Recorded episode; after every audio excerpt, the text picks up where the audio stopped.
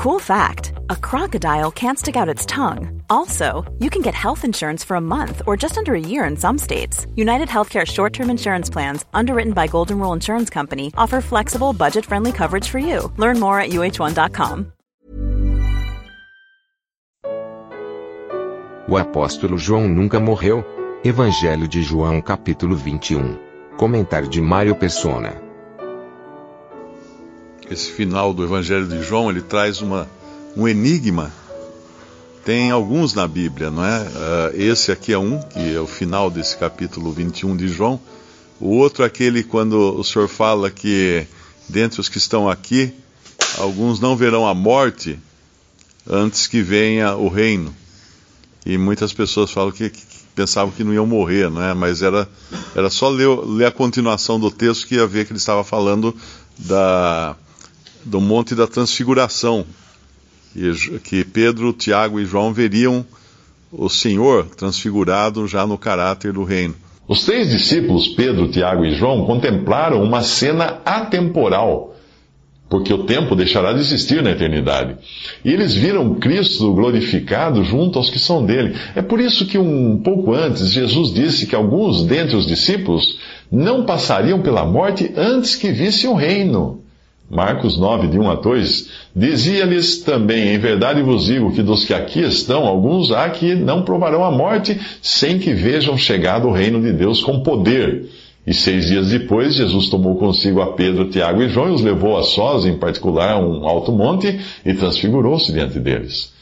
Ao dizer que alguns veriam o reino de Deus vindo com poder, Jesus não disse que o fato em si aconteceria no tempo de vida deles na terra. Se eu digo que eu vi cenas da Segunda Guerra Mundial, isso não significa que eu já existisse quando elas aconteceram. Na época eu nem tinha nascido, mas a tecnologia moderna permite que eu veja as batalhas numa tela em três dimensões. Ao falar daquele que teme a Deus, Isaías diz: Seus olhos verão o Rei em seu esplendor. Isaías 33, 17. O apóstolo Pedro, um dos três presentes na transfiguração de Jesus, contaria mais tarde como viu o Rei em seu esplendor, como se a cortina do tempo e do espaço tivesse sido rasgada diante deles para mostrar uma outra dimensão. Em 2 Pedro 1, de 17 a 18, Pedro escreve assim: ele recebeu honra e glória da parte de Deus Pai, quando da suprema glória lhe foi dirigida a voz que disse: este é o meu filho amado, em quem me agrado. Nós mesmos ouvimos essa voz vinda do céu quando estávamos com ele no Monte Santo. João, que esteve no monte, voltaria a ver Cristo glorificado, como conta em Apocalipse 1, 16 a 18. A sua face era como o sol quando brilha em todo o seu fulgor. Quando o vi, caí aos seus pés como morto. Então ele colocou a sua mão direita sobre mim e disse: Não tenha medo, eu sou o primeiro e o último, sou aquele que vive. Estive morto, mas agora estou vivo para todo sempre. Mas aqui, quando o Senhor fala nesse, nesse versículo, o Pedro fala no versículo 21, vendo Pedro a este, que seria a João, que é aquele que se recostara sobre o peito do Senhor Jesus, no versículo 20, aquele discípulo a quem Jesus amava, uh, Pedro está interessado, ele quer saber, Senhor, e deste, que será? Disse-lhe Jesus: Se eu quero que ele fique até que eu venha, que te importa a ti? Segue-me tu. Esse é um enigma para quem lê, fala, ué, será que João está vivo por aí até hoje, andando escondido em alguma caverna, né? Uh, não exatamente, não é isso. Uh, João, uh, inclusive esse capítulo, esse o capítulo e o capítulo anterior, também nos mostra uma distinção entre Pedro e João que, que é bem sutil. Quando Pedro e João correm para o sepulcro, João chega primeiro. Ele vê e crê, mas não entra. Pedro chega depois. Não fala de crer, mas ele entra. Ele é mais corajoso, vamos dizer assim, para tomar o partido de entrar no sepulcro. E, e aqui no, no versículo 7 desse nosso capítulo 21, mais uma vez nós vemos João com uma percepção maior, mais sutil das coisas, e Pedro com um, um, um arremedo maior de coragem de, de tomar iniciativa. Quando fala no versículo 7: Então aquele discípulo a quem Jesus amava disse a Pedro: É o Senhor. Ou seja, João foi o que reconheceu quem é que estava na praia falando para eles lançarem as redes. Eles não, tinham, eles não tinham entendido quem era aquele homem na praia ainda.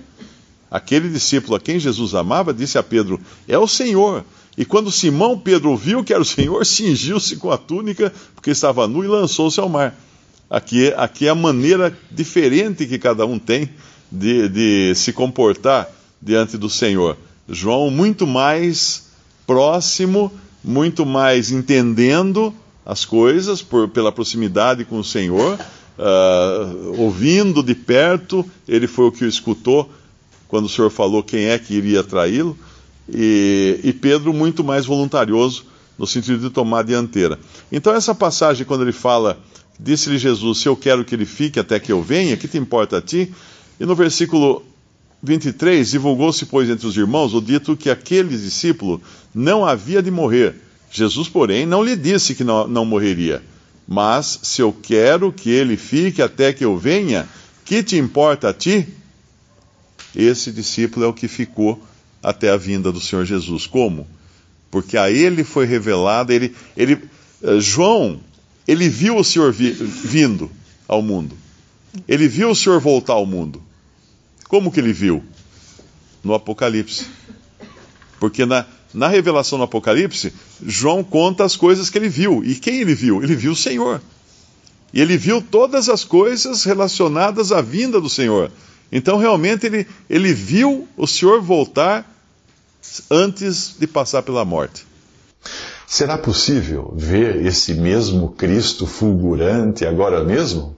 Sim, sim, perfeitamente, com os olhos da fé. Como diz em Hebreus 2,9: Vemos, todavia, aquele que por um pouco foi feito menor do que os anjos, Jesus, coroado de honra e glória por ter sofrido a morte. Mas você só o verá se crer que Jesus na cruz morreu para pagar todos os seus pecados.